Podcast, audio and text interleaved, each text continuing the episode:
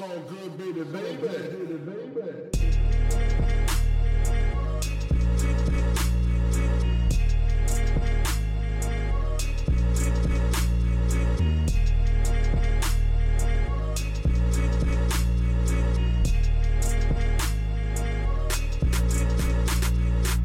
Hallo zusammen, mein Name ist Jan Wehn und ihr habt eine neue Folge vom All Good Podcast. Für diese Ausgabe habe ich mich mit Juri Sternburg unterhalten. Juri ist weder Rapper noch Produzent, sondern vielmehr Autor. Und in dieser Funktion hat er gerade das Buch Das ist Germania herausgebracht. Das Buch führt ein bisschen das Prinzip des gleichnamigen YouTube-Channels weiter. Er hat dafür nämlich mit RapperInnen, YouTuberInnen, InfluencerInnen mit Migrationshintergrund über ihr eigenes Leben, aber auch das Leben der Eltern in Deutschland gesprochen. Wir haben uns darüber unterhalten, wie das Buch zustande gekommen ist, aber reden natürlich auch über Juri und seine eigene Biografie. Es geht um Juris Aufwachsen in Berlin, seine ersten Berührungen mit dem Theater als Schauspieler, seine ersten Berührungen mit Rap in Form von Konzerten, in Form von Tapes und Graffiti. Dann sprechen wir aber auch darüber, wie er wieder zurück zum Theater gefunden hat. Dieses Mal aber nicht als Schauspieler, sondern als Autor. Wir sprechen über seinen Job als Drehbuchautor und darüber, dass er gerade an einem Musical gearbeitet hat. Und es geht natürlich auch um Rap, Journalismus und viele andere spannende Dinge. Wenn ihr Lust habt, den Podcast oder die redaktionelle Arbeit von All zu unterstützen, dann freuen wir uns sehr darüber. Ihr findet die entsprechenden Links unten in der Beschreibung. Jetzt aber erstmal viel Spaß mit der neuen Folge. Juri, wie geht's dir? Mir geht's gut. Ich habe gerade äh, so ein paar Radiotermine hinter mir und ich freue mich. Promotour? Ja, und ich freue mich jetzt mal mit jemandem zu reden, wo man nicht im Vorgespräch erstmal 50 Cringe-Fragen äh, schon mal abwehren muss. Und irgendwie sagen muss, ja, ist ja schön, dass Ihnen persönlich äh, Capital Bra nicht gefällt, aber was hat das mit mir, dem Buch oder generell dem ganzen Thema zu tun? Da wollte ich nämlich jetzt gerade auch fragen. Also du hast schon so den Eindruck gehabt, ohne jetzt Namen zu nennen, ähm, dass du da so ein bisschen dann sozusagen jetzt gerade der Rap-Vertreter bist, wenn du da auf Promoreise bist. Ja, irgendwie schon. Also man wird dann plötzlich so ungewollt äh, zum, ja, zum Falk Schacht oder so, ne? Du wirst dann sofort so, äh, ja, jetzt sagen Sie mal, und wo ist denn hier und wie kann man denn und was ist denn mit dem Antisemitismus? Und du sagst so, hey Leute, ich habe hier ein Buch geschrieben und vielleicht reden wir mal darüber. Gerne auch über andere Themen, ne? Aber man wird so. Und dann halt aber von Leuten, die halt sehr wenig Ahnung haben. Das ist natürlich ein bisschen belastend. Ja. Hast du das im Freundes... Ich meine, gut, der Freundeskreis wird sich wahrscheinlich auch viel aus Leuten zusammensetzen, die eh auch generell Rap hören. Aber Ja. hast du das da manchmal auch, dass du in diese Rolle kommst? Nee, ehrlich des gesagt. Erklärers? Nee, Okay. ehrlich gesagt nicht so. Ich habe, glaube ich, ähnlich wie du so einen Rap, Rap, Rap-affinen Freundeskreis. Ja. Mm, Ich wüsste jetzt auf den ersten Schlag niemanden, wo ich jetzt sage, hey, der ist Mettler oder der ist irgendwie Rocker oder so. Da gibt es bestimmt wen, aber mir fällt jetzt echt keiner ein aus meinem engen Freundeskreis. Ja, also ich meine, ich habe einen Freundeskreis, also ich, ich habe jetzt, ich habe nicht super viele, aber einen, der ist auf jeden Fall, glaube ich, sehr, sehr Rap interessiert und einer, der, sagen wir mal, der kennt das dann halt aus den Medien oder aus Ja. dem Radio oder was auch immer.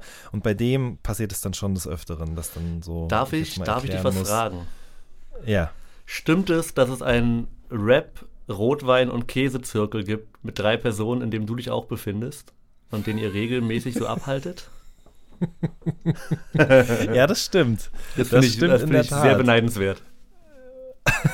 Das Ding ist, jetzt wo Corona ist gerade, also es ist, Mhm. es ist auch beneidenswert, das muss ich wirklich so sagen, wo Corona ist gerade und ich auch nicht mehr in Berlin wohne, ist es ein bisschen schwieriger geworden, den abzuhalten. Aber sagen wir mal so, der existiert auf äh, die ein oder andere Art auch in digitaler Form und da findet auch manchmal Ja, ohne den Konsum von Wein und Käse ein reger Austausch statt, auf jeden Sehr Fall. stark. Ja. Das ist äh, tatsächlich auch eine meiner Haupt-Outlets, sage ich mal, wo ich sozusagen so meine Meinung über tagtägliche Dinge, die irgendwie im Rap passieren, irgendwie vom Stapel lasse. Du machst das ja hingegen viel auch im Internet, im öffentlichen Raum, Ja. sage ich jetzt mal so. Ja. Ja. Ähm, äh, ähm, machst du das Also- immer gerne? Reden wir jetzt von Journalismus oder von Twitter? Weil, also ich habe ja wirklich dem Journalismus eigentlich komplett abgeschworen, ne? Gerade der Rap-Journalismus. Äh, ja, gerade der, der Rap-Journalismus. Nicht, dass ich da irgendwas verbessert hätte, ne? Aber ich sag's dir ganz ehrlich, ich muss jetzt nicht den 15. Text äh, über den Antisemitismus von Kollega schreiben. Da gibt's bestimmt 20-jährige äh, Autorinnen, die irgendwie da mehr Bock drauf haben und da auch vielleicht noch wütender sind und mehr zu, zu sagen haben oder jetzt was Neues mal zu, zu sagen haben, einen neuen Blickwinkel haben. Ich habe dann irgendwann so gefühlt, gedacht, ach, weißt du was, ähm, klar juckt es mir manchmal in den Fingern und dann gehe ich halt schnell auf Twitter. Aber jetzt irgendwie noch die großen Texte schreiben und sich empören und so, was den Rap betrifft, da habe ich mich echt ein bisschen rausgezogen. Ne? Ja, ist äh, mir tatsächlich irgendwann auch so gegangen. Ich meine, ich glaube, du bist da auch durchaus noch meinungsstärker, gehst du da irgendwie rein, Ja. auch immer noch auf Twitter zum Beispiel. Aber ich habe auch irgendwann für mich so ein bisschen versucht, mich daraus zurückzunehmen oder mir, sagen wir mal, eine andere Profession in dem Bereich irgendwie zu, Ja. zu auszuwählen. Zum Beispiel eben diese Interviews, die so sehr in die Tiefe gehen, wo man Mhm. mit Rappern sozusagen nochmal so ihr komplettes Leben irgendwie durchspricht. Genau aus dem gleichen Grund. Ich habe mich aber tatsächlich auch heute, weil die Ereignisse überschlagen sich ja gerade, wir befinden uns gerade am Anfang der, ich weiß gar nicht, welche Kalenderwoche wir gerade haben, auf jeden Fall ist heute 31. August.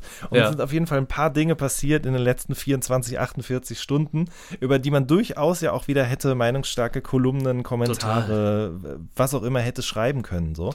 Ähm, und ich bin äh, genau bei dir und sage auch, es gibt durchaus, glaube ich, auch junge Stimmen, die da um einiges befähigt dazu sind oder irgendwie auch vielleicht sogar noch mehr Leute erreichen oder andere Leute auch erreichen. Gleichzeitig habe ich mich aber auch gefragt, wie viel das eigentlich bringt oder ob nicht andere Dinge, sagen wir mal, mehr Mhm. Konsequenzen für die jeweiligen Künstler haben. Ja. Weißt du, was ich meine? ja, nee, klar. Also natürlich müsste es eigentlich von Seiten der Industrie da irgendwie mehr Aufmerksamkeit für geben, beziehungsweise dann eben weniger Aufmerksamkeit für bestimmte Künstler. Äh, Mhm. Das ist, glaube ich, ein Wunschtraum, da machen wir uns nichts vor. Ne? Solange Geld verdient wird, wird Geld verdient und gut ist.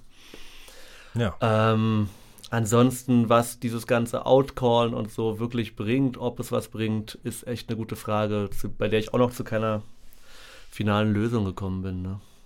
Das ist, äh, ja.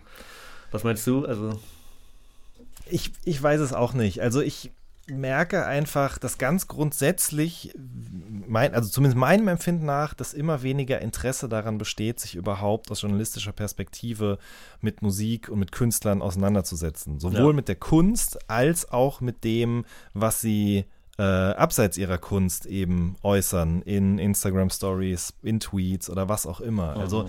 und da und frage mich das halt eben, ne? Also ich sehe ich sehe das ja auch mit All Good. Es gibt da wirklich eine sehr treue Leserschaft oder treue Hörerschaft für den Podcast. Die Leute interessiert das, die geben einem auch Feedback darauf, was mich total freut, aber es ist halt eben ein sehr, sehr kleiner Kreis an Leuten nur. Also ich kenne die nicht alle persönlich, so ist es jetzt nun auch nicht, aber wärst du mal äh, bei Rap Update gelandet?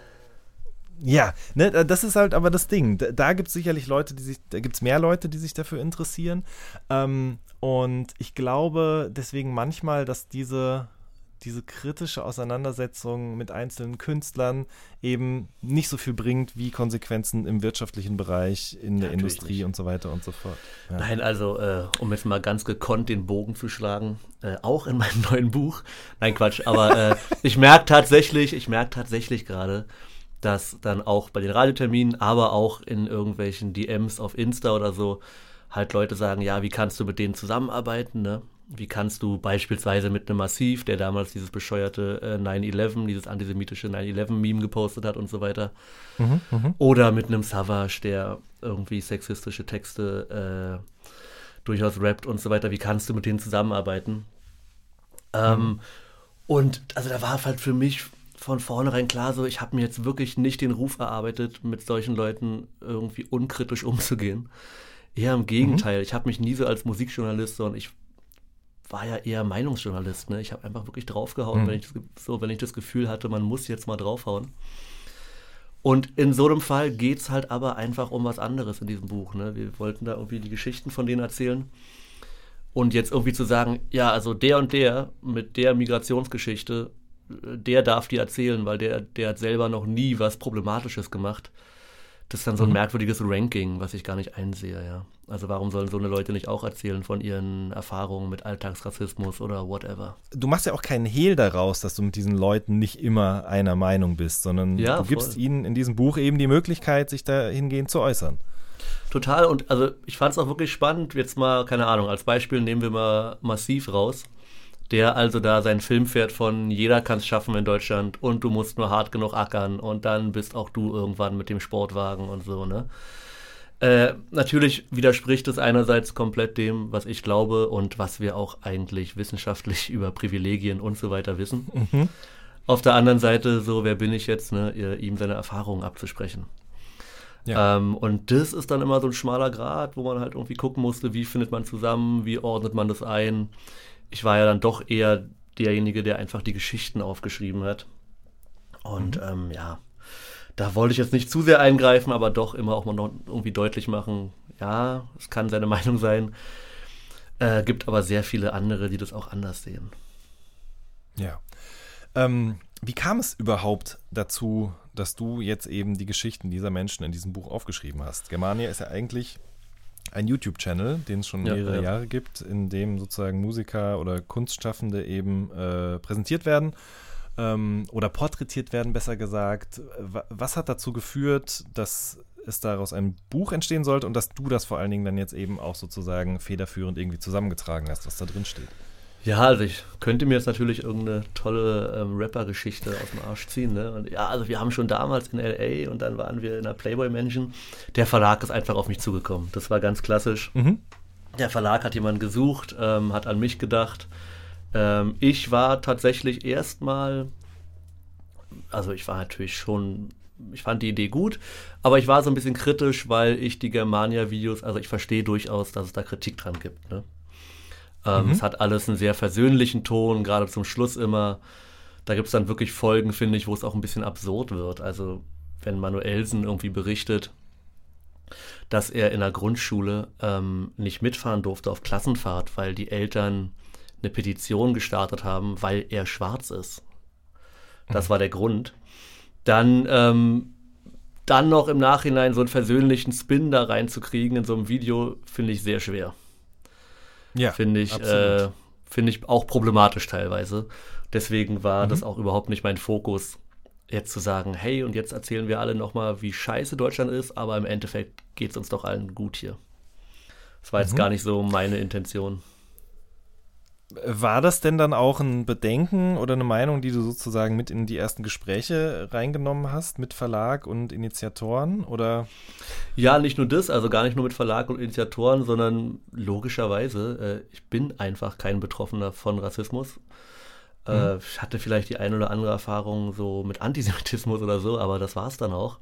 Ich bin einfach. Äh, ja, ich bin da nicht betroffen und deswegen habe ich natürlich erst da mit mehreren Leuten geredet äh, aus meinem Freundeskreis oder aus ähm, der Journalistenbubble und die befragt. Und da gab es halt echt sehr verschiedene Ansichten von, ich finde das Format richtig scheiße und würde es nicht machen, zu, ähm, nee, aber es ist wichtig, dass man irgendwie auch kleinen Kids oder es klingt jetzt so nach, äh, denkt doch auch mal an die Kinder, aber dass man auch mal kleinen Kids so, weißt du, dass die, dass Jugendliche und Kids auch irgendwie so Geschichten lesen können von ihren Stars und so, wo sie erkennen, okay, der hat ähnliche Erfahrungen wie ich, der hat einen ähnlichen Struggle vielleicht und so weiter.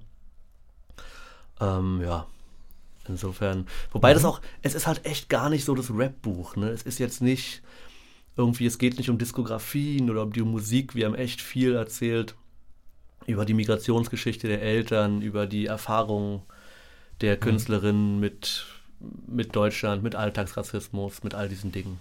Das ist jetzt echt nicht so das spezifische Rap-Buch, muss man gestehen. Ja, also es gibt durchaus manchmal biografische Details oder irgendwie, sagen wir, Überkreuzungen da an den Punkten, wo die Leute mit Rap in Berührung gekommen sind oder zu Erfolg gekommen sind oder was auch immer. Aber es geht, genau wie du gerade sagst, eigentlich um, um was ganz anderes.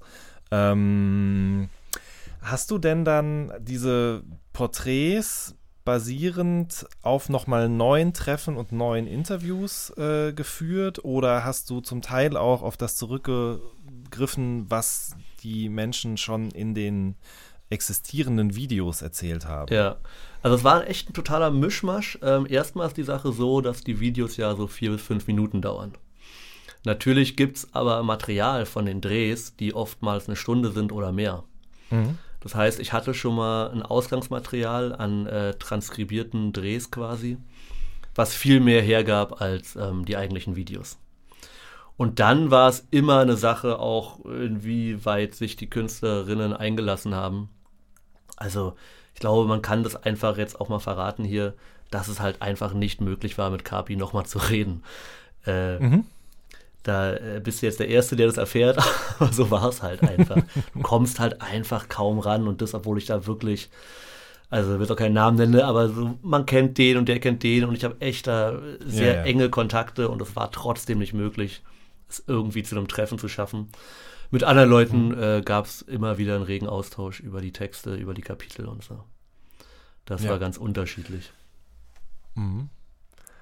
Ähm, ich finde es sehr interessant. Also das ist ja eine ganze Generation, habe ich das Gefühl, auch an neuen Rappern, äh, Mhm. die, da klingt man immer so alt, wenn man das sagt, aber es ist ja einfach faktisch so. Es gibt einfach eine neue Generation an Rappern und die geben so gut wie gar keine Interviews. Ja, ja. Äh, was so im krassen Gegensatz, du, du erzählst es ja in dem Buch eben auch, dazu steht, dass andere Leute zu jedem neuen Release, in jedem Format mindestens einmal zu Gast sind, Leute schon Mhm. darauf mehr warten als auf die eigentliche Musik und so weiter und so fort.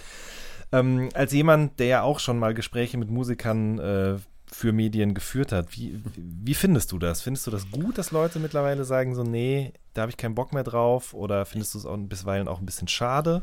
Also ich kann dir sagen, dass sich meine Meinung da äh, vorgestern zu geändert hat. Ähm, und zwar, äh, nee, tatsächlich, wirklich kein Witz. Und zwar war ich immer so, ach, was soll denn das, jetzt irgendein Apache und jetzt wird hier nicht geredet, weil man irgendwie einen künstlichen Hype kreieren will und pipapo. Und ähm, dann habe ich vorgestern äh, den Podcast gehört der werten Kollegen äh, der wundersamen Rap-Woche, Mauli und Steiger. Und da war Massiv Mit zu Gast. Massiv. Genau. Ja. Und da hat er erzählt, dass er glaubt, wenn er damals keine Interviews gegeben hätte oder diesen Spiegel-TV-Quatsch nicht gemacht hätte oder so, dass er nochmal ein ganz anderes Außenbild gehabt hätte. Einfach viel mystischer, viel, ne, viel geheimnisvoller. Wer ist dieser, dieser Koloss, der da irgendwie vor dem Mikro steht? Und ich habe das sofort verstanden und dachte so, ja, okay. Und vielleicht finde ich es jetzt doof, weil ich mit einem viel äh, abgeklärteren, journalistischeren Blick darauf schaue und denke mir so, hey, mach doch einfach Interviews, Leute, so, wo ist denn das Problem? Und gibt ja auch Leute wie Flair, ne, die ganz klar sagen, also du musst Interviews geben. Flair hat doch immer sein Lieblingsbeispiel mit, ähm, na, wie heißt er, Kokainer? Hm, jetzt hänge ich gerade. Miami Yassin, ja. Miami Yassin. Dass Flair doch jetzt schon zehnmal erklärt hat, dass also Miami Yassin nicht so ein riesen erfolgreicher Star geworden ist, wie er hätte werden können, weil er eben sich keine Marke aufgebaut hat, als, äh, so als Mensch. Und f- verstehe ich auch den Gedanken und so. Aber wenn ich jetzt so zurückdenke an die Zeit, als ich eben noch so wirklich voller Begeisterung vorm Fernseher saß und gewartet habe, dass auf Viva Plus irgendwie mein, mein Video kommt quasi, also das Video, was ich sehen wollte, dann denke ich mir schon, ja, vielleicht wäre es auch noch krasser gewesen, wenn ich nie gewusst hätte, wer dieser Massiv eigentlich ist, als wenn ich den halt sehe im Café mit Ashraf äh, und so und da sitzen. Weiß man nicht so genau. Ähm, ich kann zum Beispiel sagen, dass als ich zum ersten Mal dann so auf so Rap-Konzerte gegangen bin in Berlin, ich glaube, das war damals auf der Insel, und dann zum ersten Mal ähm, Beatfabrik gesehen habe, live auf der Bühne, dass ich unfassbar so enttäuscht war. Jetzt nicht musikalisch, sondern weil ich mir einfach ganz sicher war mit meinen 14 Jahren oder so, dass das die absoluten Oberbanger sein müssen und die krassesten Typen von ganz West-Berlin. Und dann standen da halt so die drei Typen, die da halt so standen, ne? Und dann war man so, das ist doch nicht möglich. Es kann doch nicht sein, dass die drei jetzt Beatfabrik sind. Die sehen ja im Endeffekt auch so ein bisschen aus wie wir. Ja. Naja, insofern, äh, ich glaube, beide Seiten haben einen Vorteil. Ich, Ich glaube, glaub bei, ich manchen, auch, bei manchen Künstlern ist es auch echt besser, ne? Das ist ja gar keine Frage. Bei Mhm. manchen Künstlern, äh, die würden sich wahrscheinlich um Kopf und Kragen reden einfach. Kann Das ich denke ich auch nämlich vorstellen. auch. Andererseits bei einem Massiv zum Beispiel Mhm. habe ich die Male, die ich ihn getroffen habe, immer das Gefühl gehabt, dass diese, ähm, dieser starke Kontrast zu dem, was er in seiner Musik so an, an blutrünstiger Brutalität transportiert und dann eben Mhm. mit seinem so netten Sein, was er halt einfach eben mit sich spazieren trägt, worüber er Lust hat auch zu reden und so weiter und so fort. Das hat ihm und seiner Figur oder ihm als Mensch irgendwie nochmal einen totalen Mehrwert gegeben, fand ich Mhm. immer. Ne? Aber es ist natürlich klar, dass er auch nochmal eine andere Selbstwahrnehmung hat als ich von ihm eben. Ähm, insofern würde ich ihm da wahrscheinlich sogar zustimmen, dass er zumindest über einen längeren Zeitraum hinweg noch diese, diese Erzählung des deutschen 50 Cent sozusagen irgendwie hätte fortführen können, um dann Ja. vielleicht später erst irgendwie damit zu brechen. Ich meine, das ist ja, kann ja auch irgendwie eine Marke, ähm, äh, einen Markenkern bilden, dass man denkt, derjenige wäre so unglaublich brutal und blutrünstig und gefährlich und dann merkt man, Total. dass er eigentlich doch ein ganz lieber Kerl ist, ja. Ja, der ist ja Ähm, auch wirklich ein lieber Kerl. Also das ist ja, Wir haben uns jetzt, Ja. also, ne, jetzt über die letzten Jahre mal immer so ganz kurz irgendwo gesehen und so. Oder halt geschrieben oder was auch immer. Und ähm, ist ja auch ein unfassbar lieber Kerl. Kann man ja auch mal so sagen. Ja. Du hast gerade schon angesprochen, also du warst ja mit 14 das erste Mal irgendwie auf einem Rap-Konzert. Äh, du So bist in Berlin ungefähr, geboren, ja. in Berlin groß geworden, Mhm. 83 geboren. Ähm, wann, oder beziehungsweise bevor wir über die Musik sprechen, vielleicht mal ganz kurz noch so deine ersten Erinnerungen an, an deine Kindheit und Jugend in Berlin. Was ist das so? Also meine Erinnerungen an meine Kindheit in Berlin sind tatsächlich sehr romantisch verklärt, weil ich einfach direkt an der Mauer gewohnt habe. Also wir haben im Parterre gewohnt und ich habe aus meinem Kinderzimmer einfach auf die Mauer geguckt, die so zweieinhalb Meter vor meinem Fenster stand. Also der Ausblick war einfach wirklich äh, grauer Beton. Hehe. ähm, ne? Und äh, so, da war nicht viel. Und, aber es war halt trotzdem wunderschön, weil es klingt so unglaublich kitschig. Aber du konntest halt einfach Fußball spielen auf der Straße, da fuhr kein Auto lang, weil da war die Mauer, wo, wo wolltest du da hinfahren? Ich erinnere mich noch, dass äh, mein Vater mal sehr viel Ärger bekommen hat, als er mit mir aufs Dach ist, um äh, mit seinem Luftgewehr auf die Hasen auf den Grenzstreifen zu schießen. Äh, was erstens sehr brutal und äh, verabscheuungswürdig ist, aber vor allem auch natürlich irgendwie meine Mutter meinte, sag mal, geht's noch irgendwie auf den Grenzstreifen der DDR zu schießen? Äh, Das sind so die Erinnerungen an diese Mauerzeit da. Äh, eigentlich ganz schön alles so, ne? Hm. Es gab viele so, es gab noch viele so linke und Hausbesetzer-Szenen natürlich. Sowas wie die 36 Boys war total präsent bei mir, ne? Es war einfach, ich weiß noch, wir waren dann mal auf einem Konzert, mein Vater hat mich mitgenommen. Übrigens hat mein Vater mich auch zu meinem allerersten Rap-Konzert mitgenommen, wo ich echt klein Aha. war noch, weil er hatte Karten. Ähm, und das war Buddy Count. Das war ähm, Ice-T und Buddy Ach, Count krass. äh, im äh, Huxleys Neue Welt und er hat mich mitgenommen. Wir sind allerdings ziemlich schnell gegangen, weil auch er eingesehen hat, dass das für. Das ist oh, nichts wie, für Ja, wie alt war oder- ich? Keine Ahnung. Sieben, acht, neun, sowas vielleicht. Aber ich erinnere mich noch, wie wir davor standen und alles und das war alles sehr aufregend. Das Mhm. war so der Beginn meines Lebens. Kann man aber schon sagen, also er nimmt dich damit hin, merkt du, okay, das ist vielleicht nichts für den. Hast du dann schon direkt mitgeschnitten, okay, das könnte mich aber doch interessieren, auch wenn mein Vater vielleicht gerade anderer Meinung ist? Oder Ja, ich weiß nicht genau, wie das bei Buddy Count war. Ich bin nämlich gestern an einem Plattenladen vorbeigelaufen, neben der Markthalle in Kreuzberg und habe diesen uralten Plattenladen gesehen, der da immer noch ist. Und dann ist mir eingefallen, dass da immer diese Buddy Count Scheibe ähm, in so im Fenster hing und dass ich immer da so raufgestarrt habe, weil ich wusste, mein Vater mag das. Und das Cover war natürlich, ich weiß gar nicht mehr, ich glaube, das waren so, so äh, Kinderspielwürfel, die so die Schrift ergeben haben, so bunte. Und dann war da irgendwie eine Knarre noch oder irgendwie so.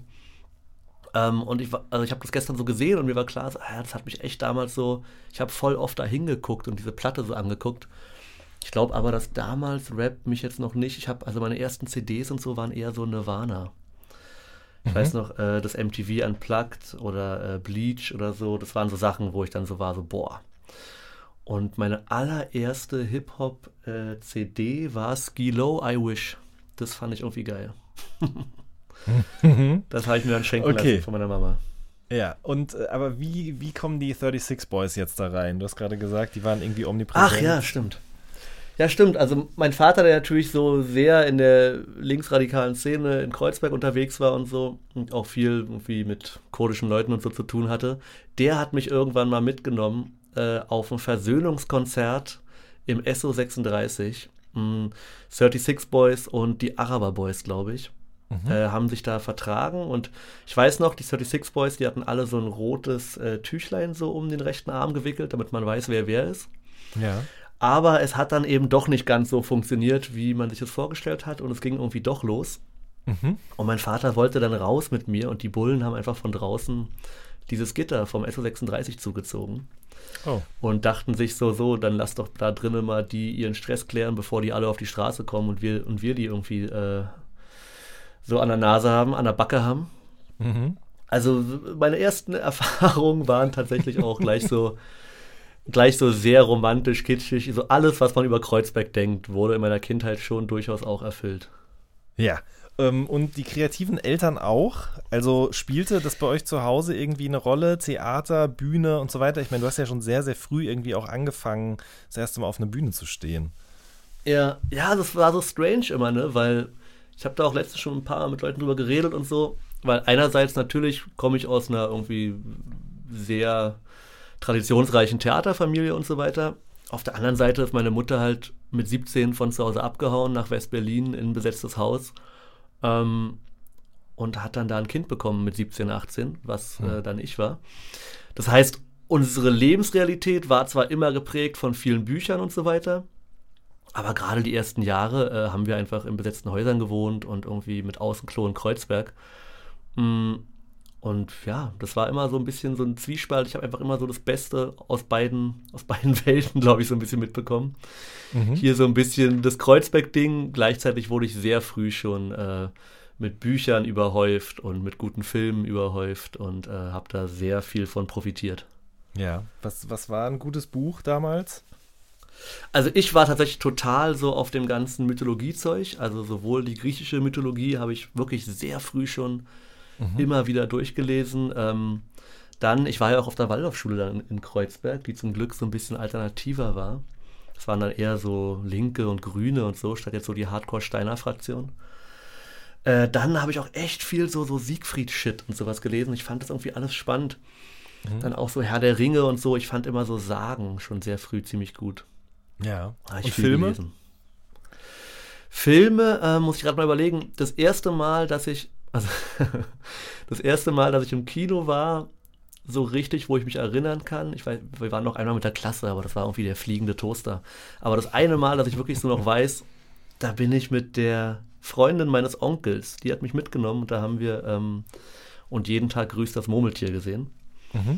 Und das erste Mal, dass mich meine Eltern mitgenommen haben, äh, war tatsächlich Schindlers Liste. Da wurde ich gleich, so als Waldorfkind, der nicht viel Fernsehen gucken darf, wurde mir direkt gesagt, ich war noch nicht zwölf, das weiß ich, weil ich musste lügen an der Kasse. Die meinte sie mir davor, also du musst sagen, du bist zwölf.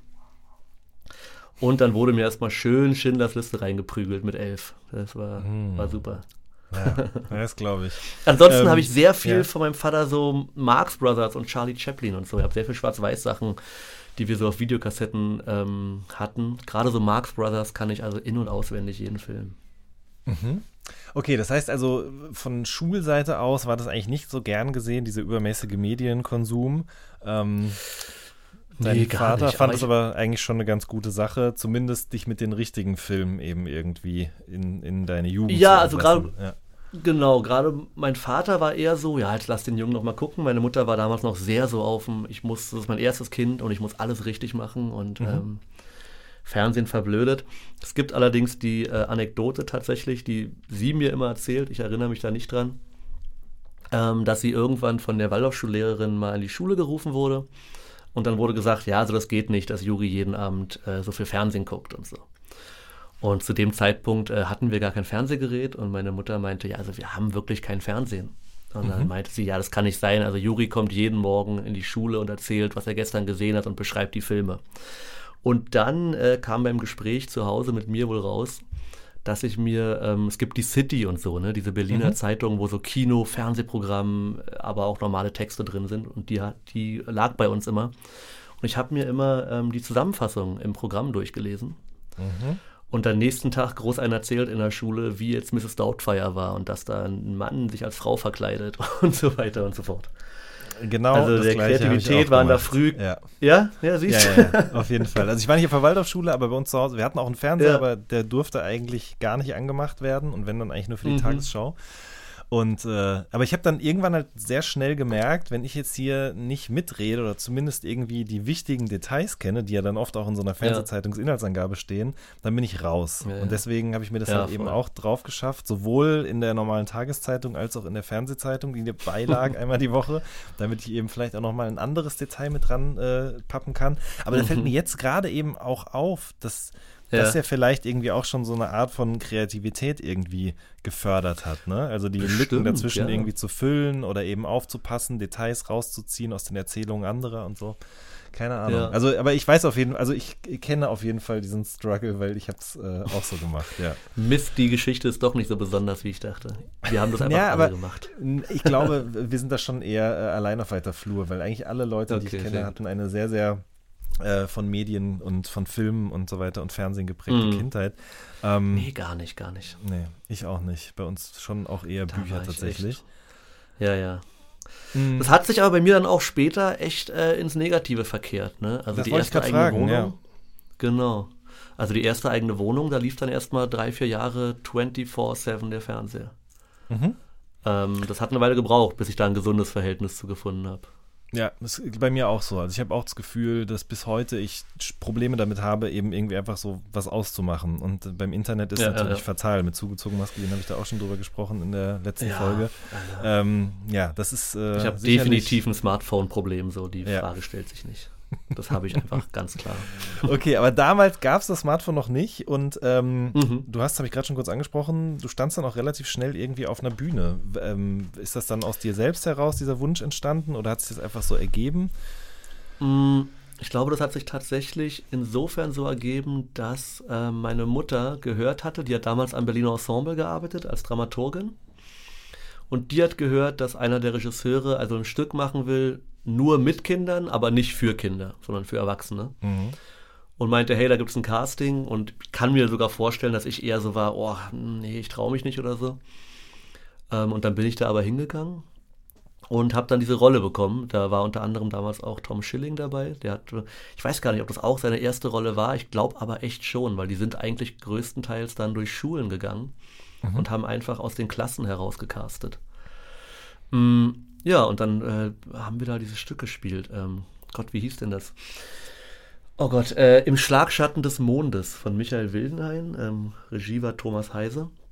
Ja, und dann habe ich da ziemlich schnell ähm, auf der großen Bühne äh, am Berliner Ensemble gespielt und da aber auch schnell die Lust dran verloren, das muss ich ganz ehrlich zugeben. Das wollte ich nämlich jetzt hab- gerade fragen. Mhm. Wie, wie hat also erstmal, was, war das was, wo, wo du äh, eine Art von Nervosität oder so verspürt hast oder eher so eine Art Mhm. von, da gehöre ich hin? Ähm, war das schön? Nee, es war, das war- echt doch eher schrecklich?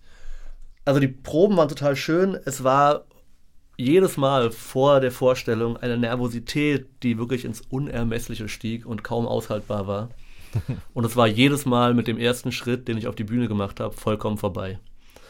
Und ähm, ich hatte da so eine Rolle, in der ich so einen Monolog sprechen musste, drei Seiten. Und dann während des Monologs ähm, von der Bühne kletter, durch die Zuschauer, also über die Zuschauer rüber, über die Sitze und mir so einen, irgendeinen in der Mitte packen musste und den so schütteln sollte und irgendwie noch so voll brüllen. Ähm, und das war jedes Mal wieder, oh Gott, und wer sitzt da diesmal und oh Mann und puh. Aber sobald ich auf der Bühne war, war das irgendwie weg. Aber tatsächlich, ähm, ich bin ein sehr ungeduldiger Mensch und diese Wiederholung, ne, dieses nach der zehnten Vorstellung, mir wurde es irgendwann zu langweilig, glaube ich. Ich war irgendwann so, okay, ich habe das jetzt zehnmal gemacht und jetzt soll ich das noch ein ganzes Jahr machen, so warum? Also es war überhaupt nicht meins eigentlich. So von diesem Wiederholungsaspekt her, ich habe das nicht verstanden. Ich war so, okay, wir haben die Premiere gehabt, warum soll ich jetzt nochmal und nochmal und nochmal? Ja, verstehe. Ja. Und bis dann eher so ein bisschen, sagen wir mal, von der Bühne hinter die Bühne. In die Gosse. In die Gosse, genau. Nein, also zum. Na, erstmal hast bin ich zehn Jahre in die Gosse. Ja, nein, aber du hast Also auch noch so erstmal- Bühnenbilderkram und so gemacht, oder? Ja, genau, aber ich habe ja, also dieses, dieses Spielen war ja echt so mit zwölf Jahren, ne? Das war so, mit so zwölf, dreizehn war das und dann habe ich erstmal zehn Jahre gar nichts mit Theater gemacht.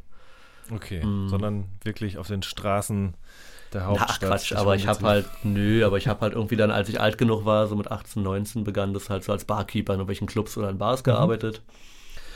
Äh, sehr viel mit Graffiti beschäftigt und ähm, ansonsten echt nicht viel gemacht, so, ne? Auch so Hardcore-Kifferzeit und so, ganz schlimm. Und Aber Rap hat auf jeden Fall eine viel. größere Rolle gespielt. Dann. Rap ne? hat sehr früh eine größere Rolle gespielt, ja. Also, Ähm, du hast gerade schon gesagt, Beatfabrik, das war dann, du warst auf dem Konzert, uh, die sehen ja aus wie wir, obwohl man sich irgendwie was ganz anderes vorgestellt hat. Also, wie war das denn so für mich als jemand, der eben aus, aus, aus äh, Westdeutschland, aus dem Ruhrgebiet kommt, der irgendwie Mhm. auch eher mit so mit diesen Sachen aus Hamburg, Stuttgart und München und Köln aufgewachsen ist? Äh, für mich war Berlin, was Rap angeht, lange Zeit ein krasses Mysterium, eine krasse Bedrohung Ja. irgendwie auch. Aber du hast das ja sozusagen von innen heraus irgendwie miterlebt, wie das irgendwie so anfing. Wie, was sind so deine Erinnerungen daran, wie Rap aus Berlin Ja, wobei nach nach mal größer wurde? Ja, na, wobei ich ja ähm, auch erst mal mit diesen Sachen angefangen habe. Ne? Also ich weiß noch, ich hatte so einen Graffiti-Kumpel und da ging es dann los, so wirklich ganz klassisch, so mit äh, KRS-One und so. Und dann haben wir Flashnism gehört von Beginnern. Das weiß Mhm. ich noch, das lief rauf und runter. Und ich hatte auch dann irgendwie so, es gab schon so Stuttgart-Hamburg-Sachen, klar, auch so Freundeskreis 1, 2. Ich habe das schon alles gehört, ich kenne das auch alles. Und es gab einfach diesen Moment, wo ich über Graffiti ähm, in die Wohnung kam von äh, Mach One. Und dann erstmal so als, oh, der krasse Sprüher. Und dann aber auf einmal diese Sachen gehört habe und so war, wow, okay, das ist ganz anders als absolute Beginner. Und äh, auch wenn ich jetzt nie irgendwie im Ghetto war oder irgendwas, war das viel, es war viel näher an mir dran. Ne? Diese Wut, dieses so ein bisschen sinnlos Sachen kaputt machen im kleinen Rahmen und so, das war alles viel mehr. Diese ganze Bassbox, BC-Nummer, äh, war alles viel näher an mir dran, als jetzt so, ich sag mal, Tobi und das Bo oder so. Ja, voll. Und dann ging das ganz schnell, dass ich halt so, okay, Bassbox und hier und Frauenarzt und was ist denn das? Und ich habe dann zum Beispiel so Sachen wie MOR erst später entdeckt eigentlich. Erst dann so drei, vier Jahre später. Ich war erstmal komplett hängen geblieben auf diesem ganzen Mach One, die letzten Filme so. Da ging es dann so los. Ja. Äh, Bist du da dann auch auf Konzerte und so gegangen von denen? Waren es überhaupt Konzerte oder war das dann eher so? Ich überlege gerade, also ja, ich überlege gerade, ich war dann später mal mit äh, Mach auf Tour, aber viel später erst und so. Mm, Ich glaube tatsächlich, also klar gab es mal so in der Nauninritze oder im Böckler Park in diesem Haus gab es dann mal so Gigs, aber so richtige Konzerte im Sinne von man kauft eine Karte und dann steht man da an und so, das war erstmal ganz lange nicht. Da hatten wir auch, also ich bin ja noch ziemlich früh ausgezogen, so mit 16, 17 bin ich schon ausgezogen. Ähm, ich hätte mir jetzt keine Konzertkarte leisten können, glaube ich, für 30 Mark oder so. Das wäre nicht drin gewesen. Ja, und dann Konzerte? Nee, also in meiner früheren Jugend erinnere ich mich echt nicht viel an Konzerte. Ich glaube, wir haben hauptsächlich tagsüber gekifft und nachts gesprüht und dazwischen manchmal gearbeitet. Ja. Kurz und knackig auf jeden Fall, Ta die Tages- und Nachtgestaltung. Aber ähm, du hast dann irgendwann dich sozusagen auch wieder aus der Nacht heraus bewegt, oder? Also so in Richtung Stücke schreiben und so weiter Ja. und so fort. Wie kam Ja, denn das, ja. dass du sozusagen dann doch wieder irgendwie äh, am Theater gelandet bist? Naja, also es kam so, also zuerst mal haben sehr viele in meiner Familie immer gesagt, also niemals Theater und dann irgendwann gemerkt, ja, okay, aber ich kann halt nichts anderes gut. Und bei mir war es so, dass ich mir während dieser ganzen schon ein bisschen sinnlosen Zeit, also ich möchte das alles gar nicht missen, aber habe da jetzt nicht so viel für mein Gehirn getan in der Zeit, ähm, dass ich dann irgendwann, also ich hatte immer die ganze Zeit so im Hinterkopf, ja, jetzt gerade machst du nichts, aber irgendwann schreibst du halt. Was ja auch wirklich so klassisches Loser-Denken ist. Ne? Irgendwann schreibst du dein Buch und dann ist aber alles gut und so, äh, während du dir einen reinkiffst. Wie auch immer, äh, dann war es tatsächlich, also auch wieder sehr klischeebeladen, war es eine große Trennung von meiner Freundin so nach sieben Jahren wo ich dann so begriffen habe, ey, fuck, und so, irgendwie, so geht's nicht weiter. Und dann bin ich ähm, zu meiner Mutter, die damals in Indien gewohnt hat, ein halbes Jahr.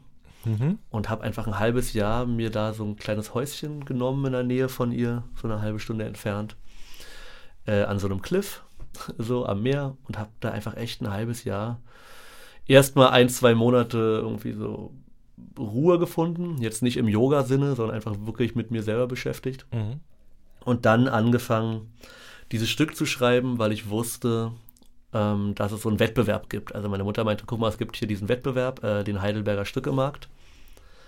Und du hast jetzt noch zwei Monate oder so, um das Stück zu schreiben und es dann dahin zu schicken. Mach das doch einfach mal. Und dann habe ich das da geschrieben irgendwie und dahin geschickt. Und dann, als ich wieder nach Berlin kam, äh, hatte ich halt so, einen- so einen Brief im Postkasten. Ja, sie sind eingeladen. Und dann habe ich gedacht, okay, eventuell funktioniert das wirklich. Mal gucken. Ja.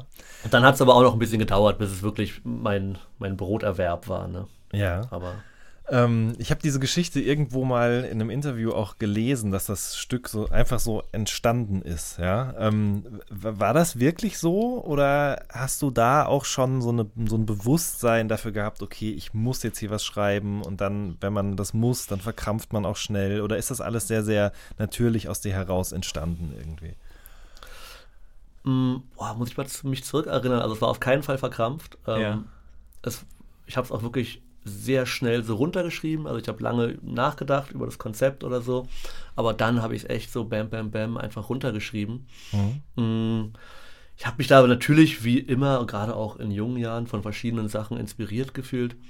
Ich weiß noch, dass ich damals äh, den Film 7 so mega gut fand. Mhm. Äh, dieser, dieser Brad Ja. Pitt-Schinken. Und ähm, in dem ersten Stück geht es ja darum, dass äh, zwei so Typen in der U-Bahn fahren und äh, auf, der, also auf der Suche nach Gras, um Gras zu kaufen. Und äh, in jeder Station steigt jemand Neues ein, der quasi so exemplarisch für die Gesellschaft steht oder für einen Teil der Gesellschaft, den sie verachten. Und die ermorden dann jeweils zwischen jeder Station diese Person mit Begründung. Und die siebte Person, die sie dann umbringen, ist eben Gott, der kommt und sie fragt, ob sie noch alle Tassen im Schrank haben. Also so, da sind natürlich, kann man so natürlich sich schon denken, dass ich habe dann so sieben geguckt und dann dachte man sich so, okay, irgendwie diese sieben Todsünden, das ist ein spannendes Thema und so weiter. Und ja, dann kam das eigentlich relativ natürlich. So, Und und das einfach dann so runtergerattert. wurdest du eben zu diesem Stückemarkt eingeladen. Ich weiß immer noch nicht Ja. genau, was ein Stückemarkt ist. Muss man sich so vorstellen wie so ein Draft Okay. Day in der NBA? Oder, oder wie ist das? Boah, ich bin echt schlecht. Also ich weiß schon, was ein Draft Day ist, so, ne? Ja, mehr weiß ich Stückemarkt auch ist quasi nicht. das. ja. Irgendwie die schlechtesten Teams kriegen die besten Spieler, richtig? Genau, richtig. Okay, ist eigentlich ein super faires System. Als äh, Fan von Hertha BSC würde mir das sehr entgegenkommen. Aber ähm, nee, das ist, ist quasi ein, ein Wettbewerb. Also du, du schickst da Sachen hin und dann werden äh, sechs, sieben Leute eingeladen, die besten. Dann wird das alles in so einer szenischen Lesung aufgeführt. Und dann gewinnt am Ende irgendwer ein Preisgeld. In meinem Fall jedoch nicht, weil in meinem Fall gab es den großen Skandal des Heidelberger Stückemarkts, dass die Jury, die unter anderem aus dem Vorjahressieger bestand, ähm, gesagt hat, sie möchten, keinen, sie möchten keinen Preis vergeben in diesem Jahr. Ähm, nicht unbedingt aufgrund der Qualität der Stücke, wobei das auch so ein bisschen durchschimmerte, sondern ähm, weil sie dieses generelle Systems des äh, Nachwuchsleute hochhypen, denen dann aber keine Perspektive bieten, in Frage stellen müssen. Das heißt, da wurde so eine politische Entscheidung auf Kosten von sechs, sieben sehr jungen Autorinnen gefällt, die alle erstmal so ein bisschen wieder so richtig in den Staub geworfen wurden. Ne? Also ich kam da hin mit dem Ding so, okay, das ist ja einer der renommiertesten Preise und dann wird dir so am Tag der Verleihung gesagt, also niemand bekommt diesen Preis, weil ihr seid alle scheiße. Und das war erstmal ein richtiger Downer. Und ähm, dann hat ein halbes Jahr später oder so der Berliner Stückemarkt, der halt der renommierteste ist und von dem äh, lustigerweise der, der eine aus der Jury auch meinte, da würden ja die richtigen Sachen gespielt werden. Der hat mich dann ebenfalls nominiert und ich habe das Ding gewonnen. Und damit war ich dann wieder im Reinen mit, mit mir und meiner Kunst, glaube Ja, ich. verstehe. Vorher Okay. war ich so ein bisschen, oha, vielleicht Ähm, bist du einfach schlecht. Und wie, wie kam es dann nach, oder wie kommt es nach so einem Gewinn dann eben zu einer Aufführung? Also du gibst sozusagen das Stück da rein und dann wird es von jemand anderem inszeniert. Hast du dann da noch Mitspracherecht? Ich meine, so ähnlich, also unabhängig jetzt von dieser Stückemarktgeschichte, ist es ja danach auch noch ein paar Mal Mhm. an anderer Stelle passiert und du bist mit Stücken irgendwie äh, irgendwo aufgetreten oder die Stücke wurden aufgeführt. Aber wie, wie lief und läuft sowas denn dann eigentlich ab? Du schreibst was auf und dann?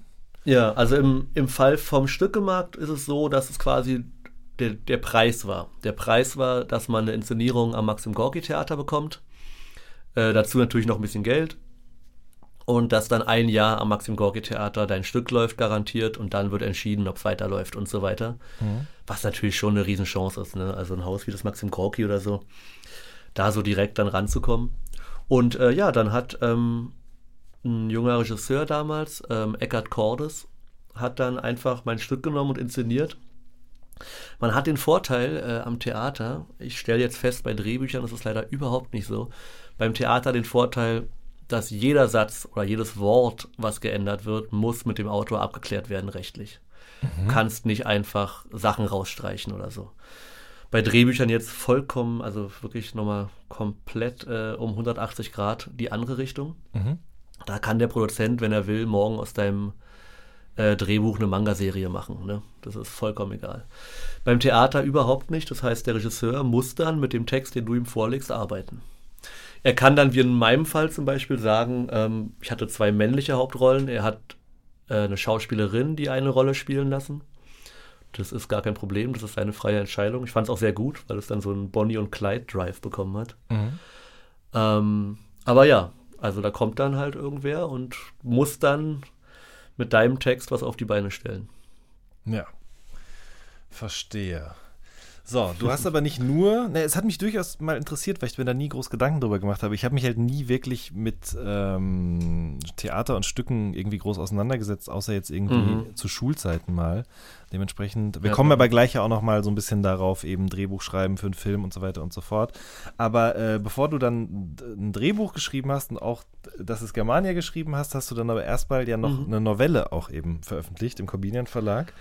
Ähm, Im wunderbaren Verlag, Genau. dem wir beide sehr zugeneigt sind. sind wir, deswegen schöne Grüße an dieser Stelle auf jeden Fall.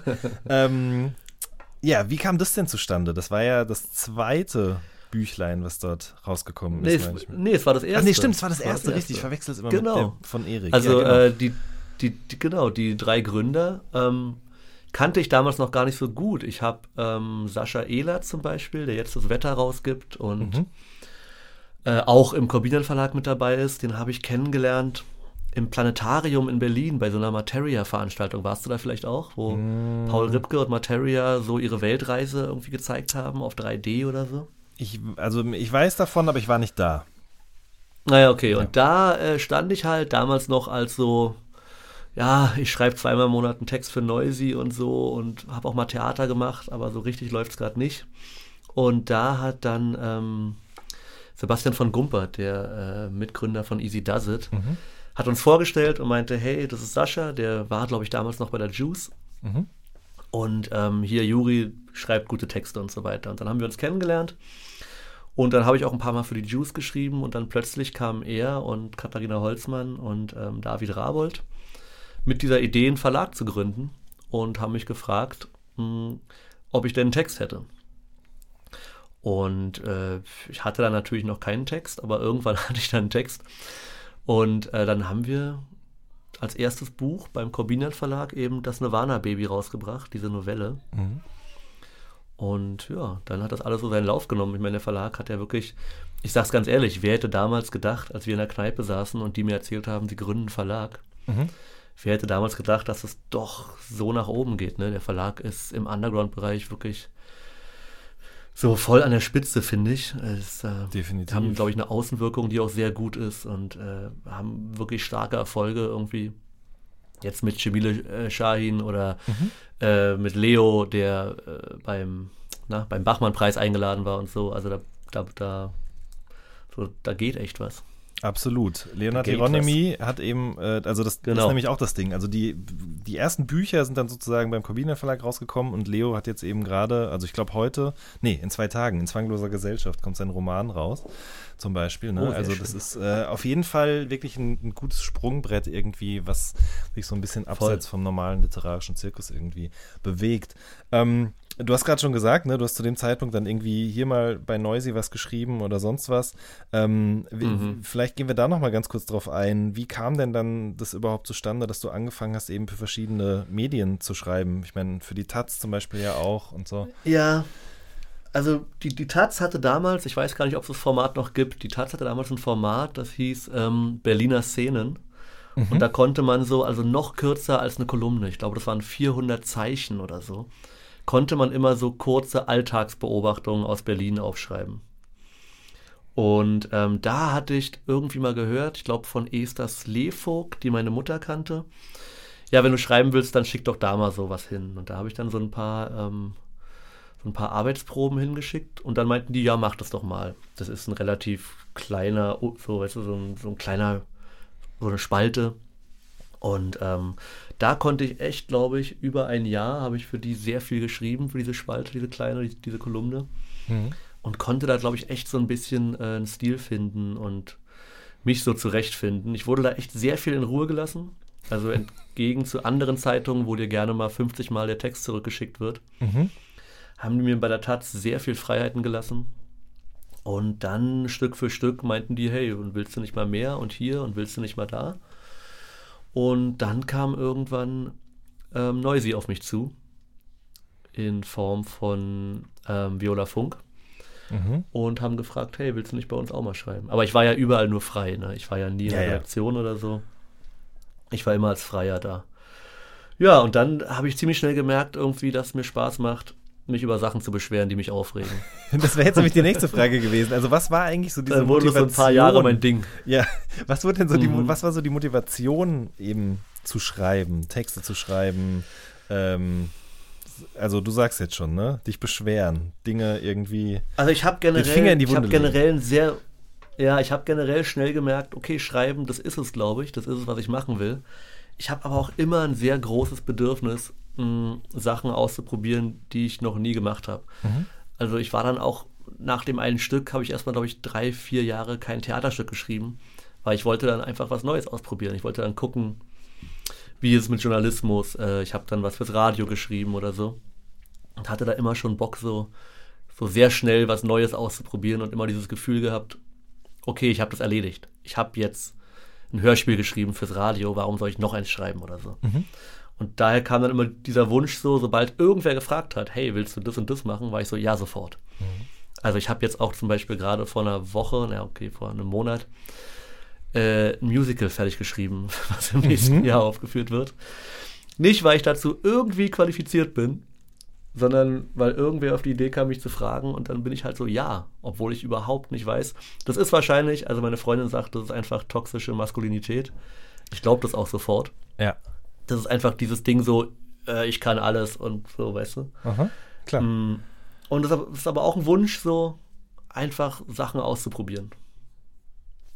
Der ist schon sehr stark vorhanden. Ja. Und so dann eben auch sich äh, auf professioneller Ebene eben über Dinge auskotzen oder beschweren. Äh, Ja, vor allen Dingen, also Voll, wobei nicht, also- ich hätte es ja beinahe gesagt, im, im Rap-Bereich, aber das ist ja auch nicht nur, ne? Also ich meine, du hast ja eben auch ja für die Taz lange nicht nur, es war tatsächlich so ein, genau, es war ja so ein bisschen aufgeteilt, so meine politischen Aggressionen habe ich in der Taz rausgelassen und meine Wut auf Rapper habe ich äh, bei Noisy rausgelassen, so ein bisschen. Mhm. Und äh, ich habe dann auch echt, ich habe echt gemerkt, also ich bin ja auch, ich habe ja dieses ganze Twitter-Ding echt erst seit einem Jahr so wirklich gemacht. Davor war ich da zwar, aber habe da nie irgendwas gemacht. Ja. Und ich habe zwar gemerkt, dass ich den Journalismus nicht unbedingt vermisse, aber ich vermisse es einfach manchmal zu sagen, wen ich scheiße finde, öffentlich. Und da ist Twitter ein super Tool. Da ist einfach, muss ich keine drei Seiten schreiben. Da kann man das kurz knackig auf den Punkt bringen, ob man Sachen gut oder irgendwie schlecht findet. Und ähm, ich merke einfach, wie es mir sehr oft in den Fingern juckt. Und ich denke, nee, da muss da jetzt irgendwer was zu sagen. Und wahrscheinlich ist es auch total narzisstisch und wahrscheinlich interessiert es den Großteil auch überhaupt nicht. Aber mir tut's gut. Und dann, dann ist es so. Ja, Dann soll es so sein. Dann soll es so sein, auf jeden Fall. ähm, wir wir haben es gerade schon angesprochen. Äh, du, wenn dich jemand fragt, willst du das oder das machen, dann sagst du gerne mal ja, um das irgendwie auszuprobieren oder um zu sagen, das habe ich jetzt auch gemacht. Und dann hat äh, Kida Mhm. Ramadan dich auch gefragt, ne? Ja. Was ist, wie Äh, ist das ja, zustande also gekommen? äh, ich habe Kila getroffen. Fürs Wetter. Zusammen mit Echo Fresh. Ach so, Nee. okay. Nee, nee, nee, viel, viel früher. Ich habe Kila vor boah, vier oder fünf Jahren das erste Mal getroffen. Mhm. Im äh, Prinz Charles, dem legendären Snob Club, Snob Rap Club in Berlin. ähm, bei, was war das? Ach genau, da wurde der Pokal der Champions League ausgestellt und man konnte da so Fotos machen mit. Und da waren irgendwie auch Celo und Abdi und ähm, eben auch Kida mit Echo. Und äh, mein bester Freund, äh, Cihat Abdallah, der Musik- und äh, Filmregisseur, hat uns dann vorgestellt, so, also ich war betrunken, Kida natürlich nicht, aber ich war betrunken und Che meinte irgendwie so, ja, hier, das ist Juri und Juri ist der beste Outdoor und pipapo. Und Kida war so, ja, dann gib mir doch mal deine, deine ähm, Nummer und ich habe ihm meine Nummer aufgeschrieben und war mir natürlich vollkommen sicher, dass dann nie irgendwas kommt. Und dann, ich weiß gar nicht wie schnell, aber ich glaube echt so zwei Monate später rief er mich an und sagte so, ich habe jetzt zwei, drei Sachen gelesen von dir und äh, wollen wir uns mal treffen. Und dann trafen wir uns und dann sagte er, ja, ich will einen Film, ich will einen Film machen, ich will Regie führen, ich will die Hauptrolle spielen und ich will, dass du das Drehbuch schreibst. Und dann äh, habe ich natürlich ganz gemäß meiner toxischen Maskulinität gesagt, ja, na klar, gar kein Problem. Äh, kann ich sofort machen. Und dann war es aber doch nochmal ein beschwerlicher Weg von zwei bis drei Jahren, bis wir dann endlich an dem Punkt waren, wo es, also wo es erstens ein Drehbuch war, ein richtiges, und zweitens, wo wir es verkauft bekommen haben. Ja, Das also war dann schon nochmal eine Strecke. ähm, basierte das Ganze dann eben auf einer Idee von ihm oder hat er einfach nur gesagt, du schreibst Ja, mir jetzt ein ja, Drehbuch? ja. Nein, das war schon seine Idee. Ne? Und, es war ähm, seine Idee, die halt aber so in drei bis vier Sätzen gepitcht wurde. Ne? Okay. Also, pass auf, da ist ein Mann und der ist im Knast und der kommt raus und dann gibt es seine Tochter und dann lernen die sich kennen, die kannten sich nicht. Das war Ja. so ungefähr der Pitch. Okay. Und ähm, ja, dann gab es da also einen ganz langen Weg und immer wieder verschiedene Produktionsfirmen, auch verschiedene Besetzungen. Wir haben, ich glaube, das kann man sagen, wir haben ziemlich lange mit Juju gesprochen, die die Rolle unbedingt spielen wollte und die also jetzt sehr begeistert war, wirklich, und auch meinte, so, sie macht das auf jeden Fall. Aber dann kam irgendwann so ein überbordender Erfolg ähm, in der Musikbranche natürlich, dass wir dann, dass es nicht mehr so funktioniert hat, wie wir das alle wollten, da sich jetzt zwei, drei Monate freizunehmen und so war einfach nicht drin für sie. Mhm. Aber es gab immer wieder so, machen wir es mit dem, machen wir das. Wir hatten es auch schon mal verkauft. Dann äh, ist der Chef dieser Firma zu Konstantin gewechselt und so weiter und so fort. Äh, bis wieder an einem Punkt, wo ich eigentlich so war, oh, vielleicht wird es auch nichts mehr. Und dann kam so der Anruf wie aus dem Nichts eigentlich von Kida, ähm, dass die ARD sich entschieden hat, den Film zu produzieren. Und dann ging es 2019 relativ zackig los. Ja. Und da war es dann aber Und nicht jetzt so. hatten wir vor drei, vier Wochen Premiere. Genau, wollte ich gerade sagen. Vor drei, vier Wochen hat das Ganze Ja. Premiere gefeiert, aber bevor das passiert ist, habt ihr es halt erstmal gedreht und da war es jetzt aber nicht so, dass das alles in Stein gemeißelt war, sondern warst du da dann auch noch irgendwie. Überhaupt nicht. Ja, ich, ja, ja, ich war am Set, ich war auch involviert. Ja. Ich bin Kida auch mega dankbar, weil normalerweise, äh, also in USA ist es so, dass ein Drehbuchautor mit am Set ist, äh, mitschreibt, dass man noch spontan ne, sagt, hier und hier und hier. Und das ist in Deutschland überhaupt nicht so. Du bist in Deutschland eigentlich so, dass du bezahlt wirst und dann sollst du bitte einfach gehen. Und sollst das Drehbuch geben und dann war es das eigentlich.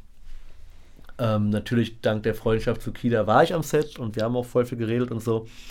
Aber gerade jemanden, der vom Theater kommt, äh, schmerzt das natürlich ungemein. Wenn du plötzlich ganze Szenen nicht mehr drin hast, weil sie aus Zeit oder Kostengründen oder Logikgründen oder sagt halt jemand, das ist nicht mehr wichtig, einfach nicht mehr drin sind. Das macht den Film nicht, äh, nicht schlechter, das hat ihn vielleicht sogar teilweise besser gemacht an manchen Stellen. Aber es, fürs Ego ist es sehr hart, muss ich zugeben. Mhm. Das Also- glaube ich. Das ist äh, so, wenn du da vorher dir echt einen Kopf machst und Satz auf Satz so aufbaust und dann fehlt eine ganze Szene. Da musste ich erstmal schlucken und mit so einer Art zu, zu arbeiten auch klarkommen. Ne? Mhm. Da habe ich jetzt draus gelernt und jetzt weiß ich in Zukunft, wie es läuft. Ja, du hast ja auch direkt schon das nächste geschrieben, oder? Fünf Finger sind eine Faust. Genau, das haben wir gerade abgedreht Aha. vor einer Woche. Da war ich kaum am Set, weil die das größtenteils in Schweden gedreht haben. Ja. Und das war mir nicht möglich. Man muss auch sagen, dass Fünf Finger sind eine Faust eigentlich schon länger fertig ist, zumindest von der Grundidee, als jetzt ähm, der Orangenbaum-Film mit Kida. Mhm. Es hat nur noch länger gedauert, den zu realisieren. Und der ist jetzt abgedreht und ich bin echt gespannt, weil ich ganz wenig gesehen habe. Okay. Also bei, bei Kida war ich halt sehr viel am Set mit und habe ja immer dann schon so, ne? Und bei dem Film jetzt habe ich echt nur so ein paar Stills gesehen und so ganz kurze Szenen, wo ich mal am Set war. Und ich bin echt mega gespannt, was da rauskommt. Und was machst du dann danach? Also ich meine, wenn du jetzt das mit dem Drehbuchautor-Dasein offensichtlich kannst oder auch mal gemacht hast, was äh, gibt's schon wieder irgendwas, wofür du angefragt worden bist? Naja, ich habe ein Musical geschrieben.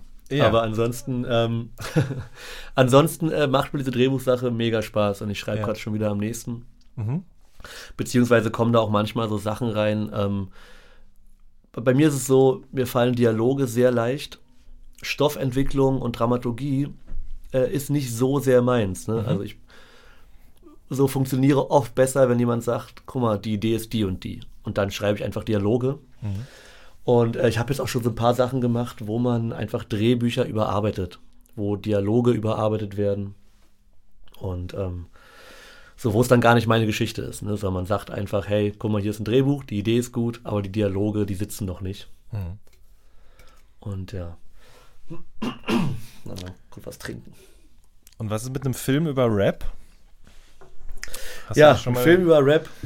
geliebäugelt auf, damit? Ähm, ich habe tatsächlich vor einer Weile ein Treatment auf dem Tisch gehabt für eine Rap-Serie und habe dann ziemlich schnell gesagt, also gerade wenn man das mit großen Firmen, wenn man jetzt wirklich zu Netflix oder auch Funk oder wem auch immer geht, ich glaube, da kann man sich ziemlich sicher sein, dass es ein ständiger Kampf gegen Windmühlen und gegen Cringeness wird. Ne? Also ich glaube, sobald man sich da mit den großen Playern irgendwie ins Bett legt, wird es einfach unangenehm. Dann musst du die ganze Zeit erklären, warum das jetzt nicht so laufen kann und dann wird es doch so gemacht und naja. Ja. Also ich habe da ziemlich schnell gesagt, ey, klar könnte ich helfen und natürlich würde ich auch helfen, bevor es total schlimm wird. Mhm. Aber stampf die Sache lieber ein, weil es wird immer unangenehm. Es gab ja Versuche, ne, also und es ist immer unangenehm, finde ich. Ja, es ist so ein bisschen, was du gerade sagst, diese, diese Rolle, die man da dann wieder einnimmt, ist vielleicht so ein bisschen wie die, die du dann eben auch hattest, als du vorhin beim Radio saßt. Ja, Ne? tatsächlich. Also, ja, ja. Hm. Das ist wirklich teilweise, wo man sich auch so fragt, so, ja, okay, ich bin jetzt auch nicht für alles der Experte, Mhm. aber ich setze mich doch auch nicht irgendwie zu Markus Lanz und erzähle irgendwie, dass Jazz scheiße ist oder dass man Jazz nicht versteht. So, ja, ich verstehe Jazz auch nicht, aber ich habe mich damit halt auch nicht beschäftigt. Und äh, ich merke immer wieder, das geht dir ja wahrscheinlich genauso, oder? Dieses so, immer dieses Rap verteidigen wollen und gleichzeitig Rap kritisieren wollen oder die Rap-Szene verteidigen wollen und kritisieren wollen. Das ist ja ein einziges Auf und Ab Absolut. Und äh, das an verschiedenen Fronten. Richtig, an den verschiedensten Fronten. Und da sind wir auch wieder bei dem, was wir am Anfang schon besprochen haben. Eigentlich gehört der Bit, den wir da gelabert haben, eigentlich jetzt hier hinten hin. Aber es ist halt so, ne? Also wenn, Ja. das macht einfach eben irgendwie auch müde oder ähm, besorgt irgendwie auch manchmal für so eine Trotzhaltung, dass man sagt so, nö, ich bin da jetzt raus, macht ihr mal euren Scheiß da alleine. Ich habe hier eine andere Erfüllung Ja. für mich gefunden. So, das ist äh, ja, es ist ein Auf und Ab. Man, manchmal zuckt es dann doch wieder in den Und- Fingern oder wie auch Und immer. gleichzeitig kommt dann der Beißreflex, wenn irgendwer von außen der Meinung ist, er muss jetzt mal wieder äh, zeigen, wie dumm eigentlich Rapper sind. Und so. Mhm, mhm. Dann kommt sofort diese Verteidigungshaltung, ich glaube, bei uns allen ja. Ne? Ja. Das geht ziemlich schnell. Ja, ist die Frage, ob das überhaupt, ob das überhaupt Sinn macht oder ob wir das einfach nur so aus Reflex machen. Aber äh, ich, ich, also so, ich werde es nicht los. Ich merke, ich werde es einfach nicht los. Was du aber hoffentlich los wirst, oh Gott, das ist die holprigste Überleitung, die ich je äh, gemacht habe, ist das Buch. Was kommt jetzt? Äh, das ist Germania. Mm. Wir haben am Anfang schon drüber gesprochen. Ähm, es lohnt sich auf Mhm. jeden Fall. Ich glaube, es lohnt sich am meisten, es wirklich zu lesen. Ich finde diese Porträts, die du da angefertigt hast von den äh, Protagonisten, wirklich sehr, sehr äh, schön geschrieben, muss ich sagen. Also ich kenne die Geschichten Dankeschön. und viele Interviewaussagen von den Leuten, weil sie die an anderer Stelle vielleicht auch schon mal getätigt haben. Aber ich würde behaupten, Mhm, ich bin klar. auch jemand, der sich damit äh, außergewöhnlich viel auch irgendwie beschäftigt und irgendwie auch ein Fable dafür hat, tief in die Geschichten dieser Menschen reinzugehen. Aber ich finde wirklich, Ja. ähm, für Leute, die genau das nicht tun, sondern einfach sagen, okay, ich nehme jetzt hier äh, 20 Euro in die Hand und kaufe dieses Buch, finde ich das Ja. wirklich äh, sehr, sehr schön. Also es sind äh, tolle Geschichten drin. Ja, ich bin wahrscheinlich, äh, ich bin wahrscheinlich bei dir im falschen Format, um das zu sagen, aber es ist wirklich kein Buch für Rap-Nerds. Das- Also, das bedeutet, so, das bedeutet nicht, dass Rap-Nerds es nicht im Bücherregal ha äh, ha äh, stehen haben sollten. Aber, ähm, also es ist tatsächlich ein Buch einfach so, wo durchaus auch irgendeine Ü40-Mutti das lesen kann. Und es war tatsächlich auch von vornherein mein Plan, zu sagen, man bringt irgendwie verschiedene Schichten, verschiedene Altersgruppen zusammen. Irgendwie, vielleicht versteht auch irgendein 14-Jähriger dadurch besser, ähm, warum Savage so ist, wie er ist oder was auch immer. Aber vor allem glaube ich, dass auch Menschen, die mit Rap überhaupt nichts zu tun haben, da durchaus Sachen verstehen können oder besser verstehen können. Und wenn es Sie dann interessiert, dann können Sie sich immer noch äh, Manuelsen bei TV Straßensound angucken zum Beispiel. Dann können Sie sich immer noch äh, das großartige Buch von Jan Wehn und Davide holen Ganz und sich richtig tief reindicken. Gibt es jetzt auch als Taschenbuch mittlerweile. Juri, ich danke dir sehr für deine Zeit. Es war sehr, sehr spannend, auch wenn es Ja, eigentlich kaum um Rap ging. Aber äh, genau deswegen wollte ich Es gerne auch mit dir Rap, sprechen, stimmt. weil ich äh, aber glaube, dass du eben auch viele andere, oder was heißt glaube, ich weiß es ja jetzt äh, auch, dass du viele andere interessante Sachen gemacht hast. Aber für alle Leute, die wenigstens ein bisschen Rap-Bezug haben wollen, das ist Germania. Ich danke dir sehr für deine Zeit, wünsche dir alles Gute mit dem Buch, Juri. Ja, ich danke sehr. Vielen Dank. Ciao, ciao. Das war eine neue Folge vom All Good Podcast. Wir hören uns in der nächsten Woche. Macht's gut. Tschüss.